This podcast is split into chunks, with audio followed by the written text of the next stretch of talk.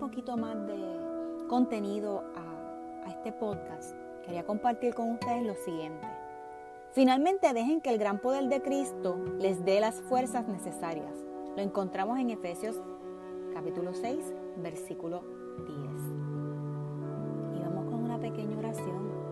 Amado Dios, es difícil estar solo. Nos creaste para vivir en comunidad, no para estar en aislamiento.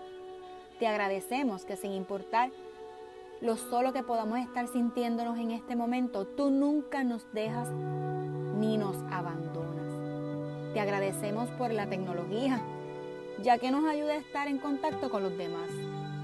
Hoy recuérdanos que ese tiempo de distanciamiento social y aislamiento no durará para siempre.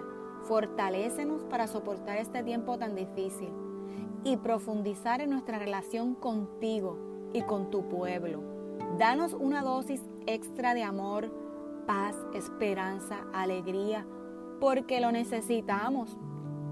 Recuérdanos tus promesas y por favor sana nuestra tierra. En el nombre de Jesús, amén. Que pase un buen día.